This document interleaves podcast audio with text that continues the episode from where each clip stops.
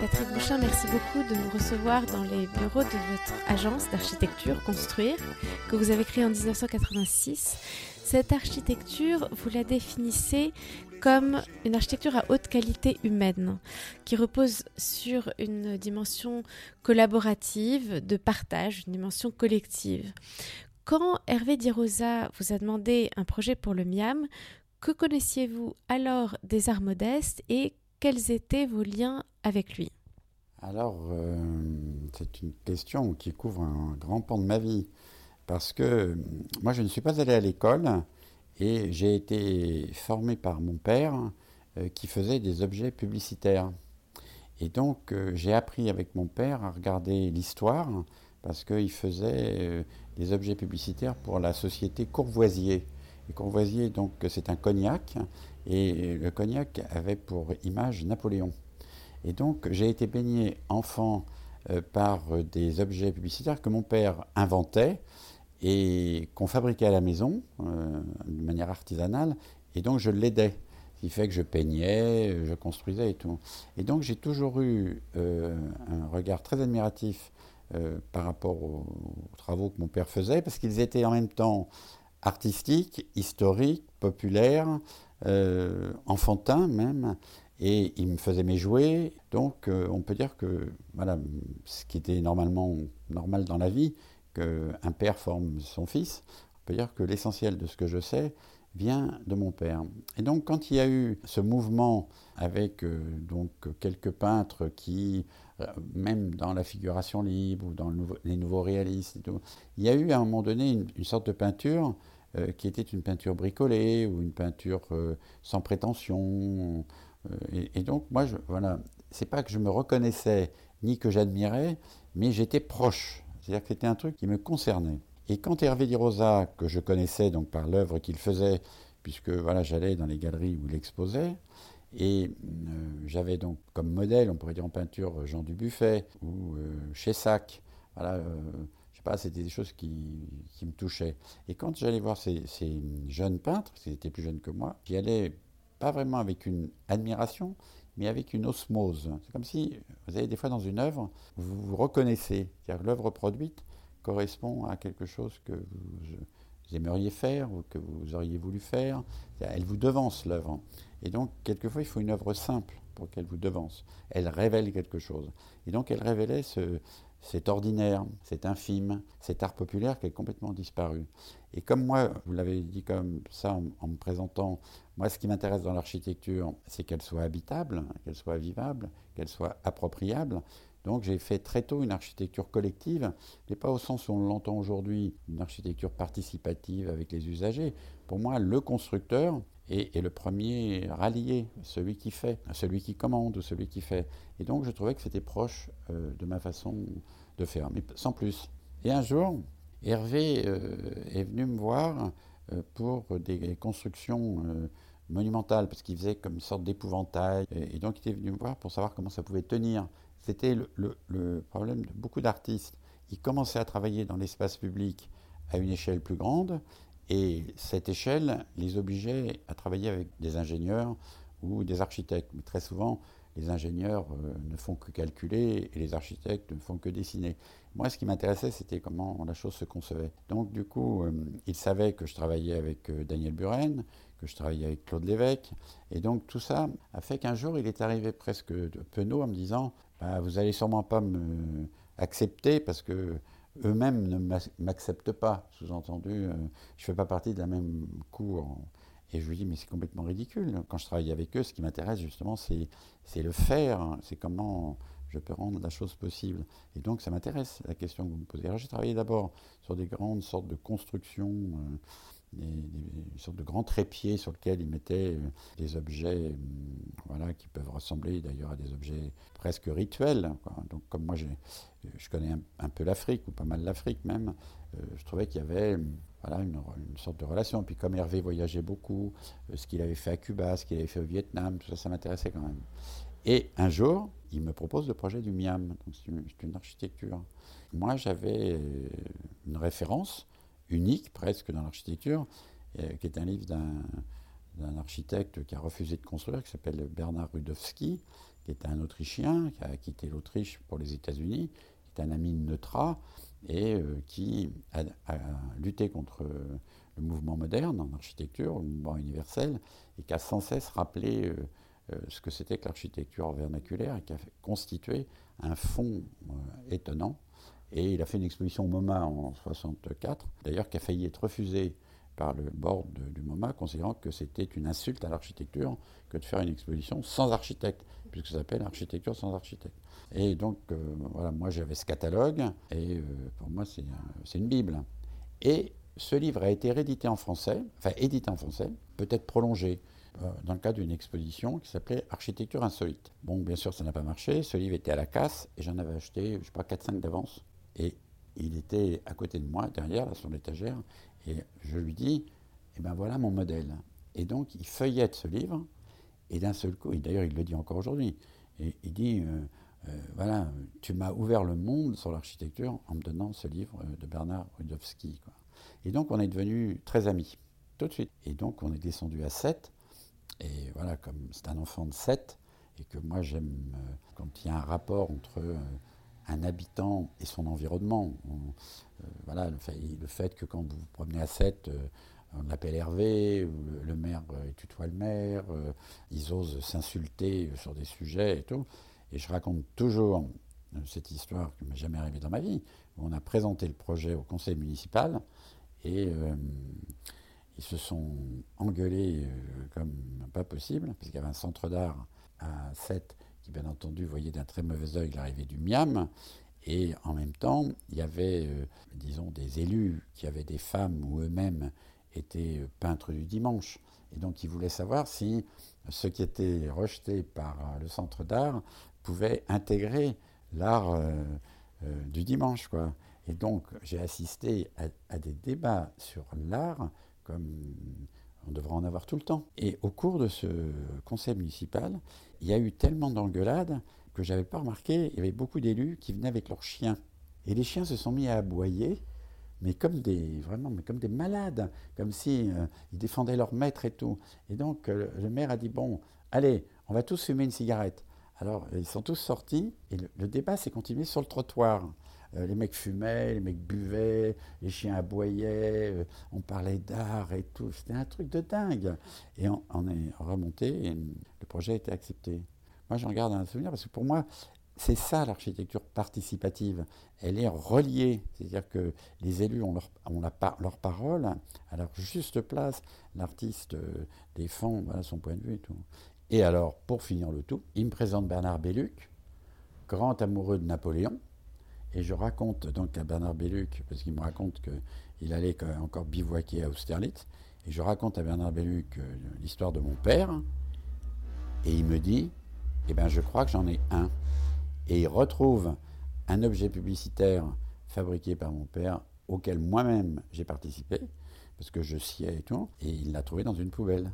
Et donc la vitrine Histoire au Miam a une partie sur Napoléon, dont un des objets c'est un canon, euh, dont le, fût du canon c'est une bouteille, et on, fait basculer le canon sur les roues, euh, le fût sur les roues, et on serre le verre. C'est mon père qui l'a conçu, et moi je l'ai aidé à, le fabriquer. Donc c'est un truc, euh, moi ça m'arrive souvent, mais là c'est assez exceptionnel. Donc du coup, voyez, répondre, est-ce que quel point de vue j'ai sur le musée des arts modestes et tout, ben, j'ai un point de vue très respectueux respectueux.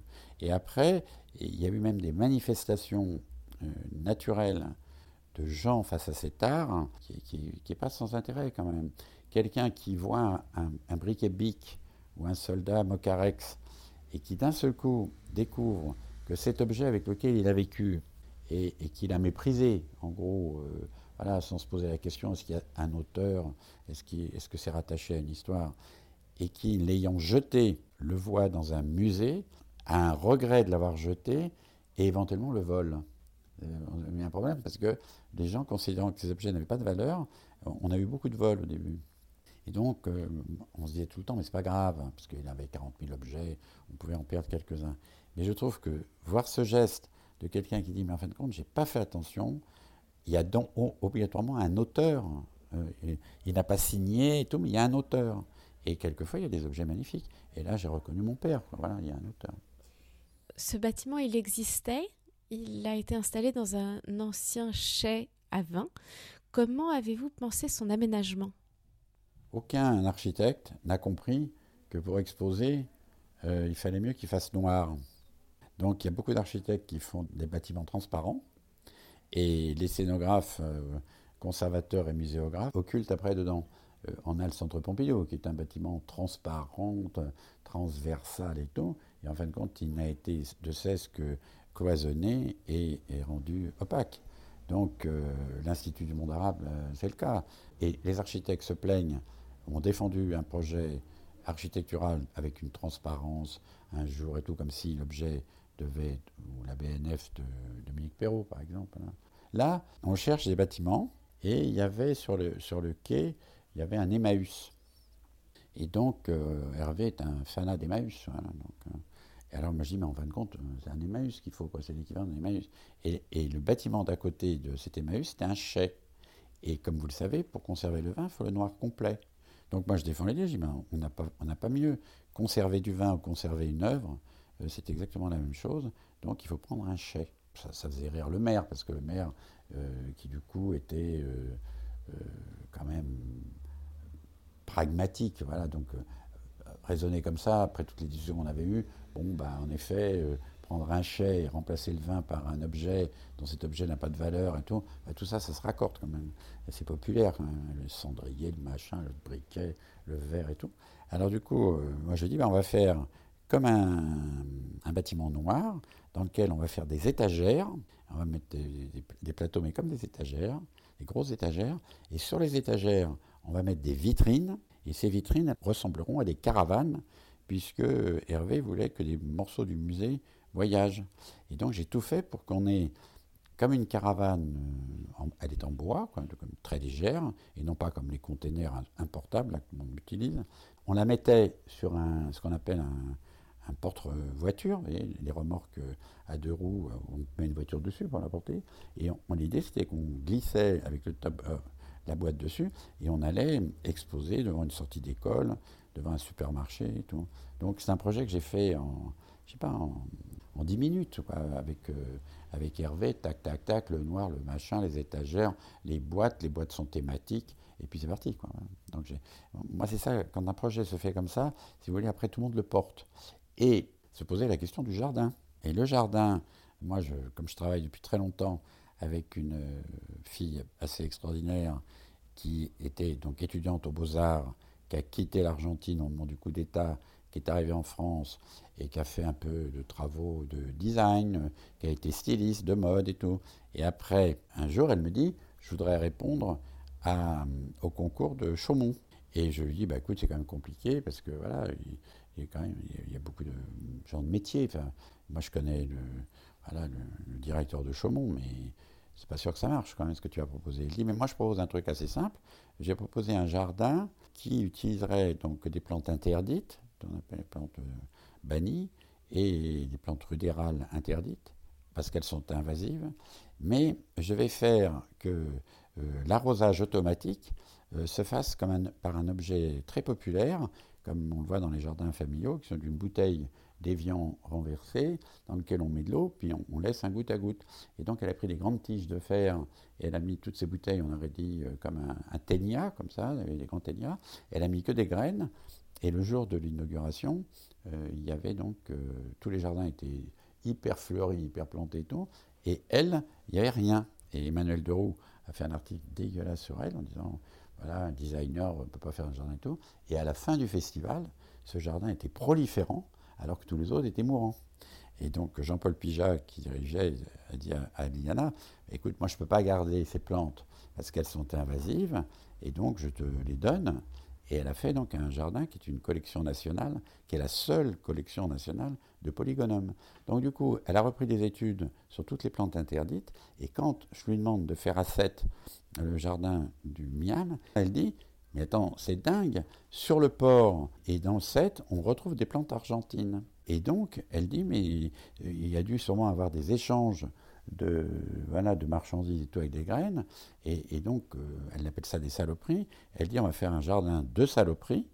Et donc, c'est pour ça que c'est le jardin des plantes modestes. Et donc, elle a fait un relevé de plantes qu'elle a pris sur les trottoirs de Sète, sur les terrains vagues de Sète, et les a étiquetées, et les a d'ailleurs réassociées au pays d'où elles viennent. Et la première qui est au milieu du jardin est la plante qui était dans le jardin de sa grand-mère euh, en Argentine. Au moment de l'inauguration du MIAM en 2000, vous avez écrit dans Libération que le MIAM s'apparentait à une entreprise de survie de notre société d'abondance, laquelle s'emploie à détruire ce qu'elle produit et court le risque de laisser à nos petits-enfants un blanc sur ce qu'elle a été. Cette notion de trace, est-ce que c'est quelque chose d'important pour vous? C'est-à-dire qu'on n'a jamais autant produit, on n'a jamais autant conservé et on n'a jamais autant détruit. Alors, on ne peut pas tout garder, on ne peut pas tout détruire, il y a un juste milieu. Et il est possible que là, on soit en train de détruire euh, ce sur quoi on a un peu honte, on n'ose pas le dire. Le logement social, qui est quand même une invention du XXe siècle.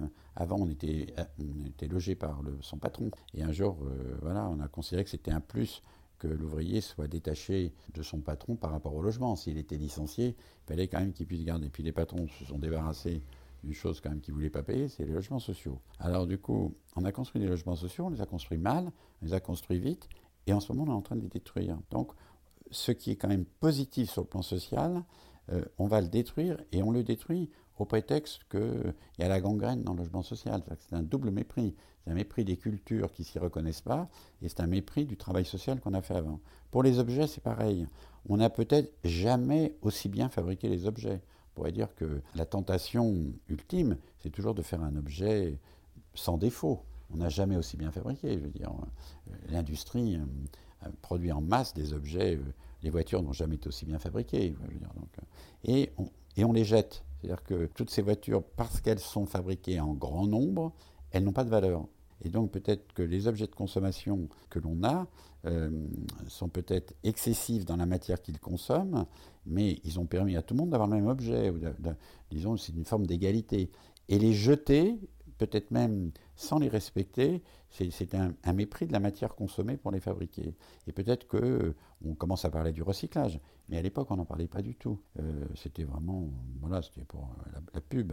Et donc je pense que là on va peut-être rentrer dans une phase de réemploi, y compris pour consommer moins de matières premières et éventuellement comme voilà, tout se transforme, comme on dit, rien ne se perd. Je pense que voilà, l'œuvre d'Hervé est, une démonstration de ça, y compris sur euh, sa curiosité sur les savoir-faire.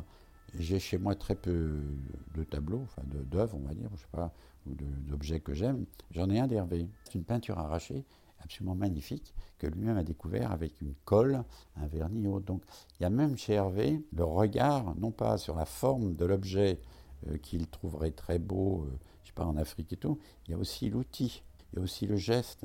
Et lui, il se met dans le geste, dans, dans l'outil. Euh, et moi, je trouve que c'est.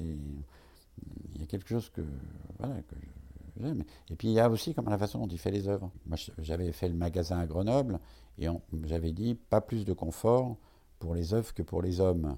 Et donc comme le magasin fuyait, j'avais dit donc des hommes et des femmes ont travaillé dans ce dans cette usine. On ne voit pas pourquoi on va étancher le toit, euh, climatiser euh, pour euh, mettre des œuvres. c'est même une insulte à ce que vous disiez tout à l'heure sur la haute qualité humaine. C'est une insulte. Ça ne veut pas dire que pendant 70 ans, on y a travaillé dans le froid et on amène une œuvre, on, travaille dans, on, la, on la place dans le chaud ou dans la climatisation. Alors, c'est comme ça que j'ai fait le magasin, en disant dans un zéro confort. Mais ce n'est pas une invention de ma part, c'est les artistes qu'on rencontrait à l'époque, qui avaient mon âge ou que Jacques Guillot exposait, produisaient dans des garages. Ils produisaient à l'éclairage fluorescent et dans des garages, non chauffés et avec une lumière fluorescente et pas une lumière incandescente, les lumières du jour. Et donc, chez Hervé, il y avait ça qui me plaisait, c'est qu'il produisait en famille. C'est-à-dire que hum, le tableau était au centre de la vie, euh, le téléphone sonnait, il allait téléphoner, il avait le pinceau à la main, il disait à son fils, bon, finis le fond, là, et tout. Tout le monde est, est relié. Il y en a un, en effet, qui domine. C'est normal, mais comme un chef d'orchestre. Mais en effet, on, ne cache pas il n'y a pas que le chef d'orchestre, on ne cache pas les autres instruments. Et donc, euh, il avait acheté une maison dans une zone industrielle. je trouvais ça vachement bien qu'un artiste aille dans une zone industrielle, dans la maison et le hangar, parce que si on habitait les zones industrielles, peut-être que le monde serait différent. Et pour finir, euh, le Miam est né en 2000, mais c'était encore la fin du XXe siècle. Comment voyez-vous son développement dans les années à venir? Bah, Écoutez, moi je pense que de toute façon ça va mal. Euh, je ne sais jamais si c'est 40 000 ou 80 000 œuvres, mais le Centre national des arts plastiques, le CNAP, a 80 000 œuvres qui sont mortes. Euh, c'était vachement bien de, de relancer la commande pour commander des œuvres plutôt que de donner une subvention à un artiste. Acheter la production d'un artiste, c'est formidable parce que c'est on l'achète pour la pour la présenter, pour la montrer et non pas pour l'enterrer.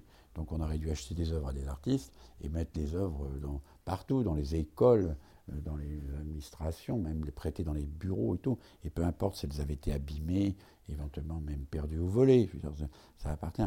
Mais la peur de tout, on commande pour soutenir les artistes, très belle politique, et puis après, on a peur de ça, on l'enferme, on ne montre pas. Donc on a, en fin de compte, c'est comme la discussion venue tout à l'heure sur comment on cache, on est, c'est une façon de détruire. Euh, avoir acheté des œuvres, ne les avoir jamais montrées, au moment où on les montre, elles sont abîmées, parce qu'il y a des œuvres qui n'étaient pas faites pour être conservées sur le long terme. Alors pour revenir sur euh, les musées ou la conservation, je pense que euh, ça pose un problème. Le centre Pompidou, depuis qu'il est construit, il a déjà été refait deux fois. Là, on va le refaire une troisième fois. Et puis en fin de compte, on n'a pas assez de place pour tout montrer. On ne montre qu'un dixième de ce que l'on a. Donc à quoi ça sert de dire qu'on est le plus grand musée du monde si on ne montre qu'un dixième de ce que le musée possède? Alors moi je pense que le MIAM pouvait révéler que, eh ben, soyons plus simples. Ayons des lieux ouverts, des lieux modestes, des lieux qui coûtent peut-être pas cher en entretien, en construction, et montrons les œuvres. Et éventuellement, voilà, les œuvres, elles étaient exposées dans les églises. Les églises n'étaient pas chauffées. Les églises, euh, le public qui rentrait et tout. Pourquoi on n'a pas des lieux aussi simples que les églises pour montrer des œuvres quoi? Et, donc, euh, même une fois, j'ai discuté avec quelqu'un, un grand conservateur du Louvre, euh, qui avait retrouvé à la tour et, qui, en l'analysant quand il est rentré donc, au laboratoire du Louvre, avait trouvé que la toile, la peinture était en meilleur état que ce qu'on avait au Louvre. Et donc, c'est parce que ce tableau était resté, en fin de compte, dans un grenier, euh, au chaud, au froid et tout, et que cette peinture, c'est comme un, violon. Si vous ne jouez pas euh, d'un violon, le, bois meurt. Et donc, il faut que le bois vibre pour que la fibre du bois reste reliée. on pourrait dire pareil pour la peinture et pareil pour toutes les œuvres. Il faut qu'elle soit vue, il faut que l'œuvre soit vue pour qu'elle soit riche. Avec Laurent Lebon, on a fait une grande exposition qu'on appelait Regard premier, et de dire est-ce que le premier regard d'une œuvre pourrait être le regard d'un enfant, sans explication, où le choc de l'œuvre suffit à tout dire. Il n'y a pas besoin de faire de la pédagogie, cartel et des conneries pareilles. Merci beaucoup Patrick Bouchin. tous les objets de la terre. Debout, tous les objets de la fin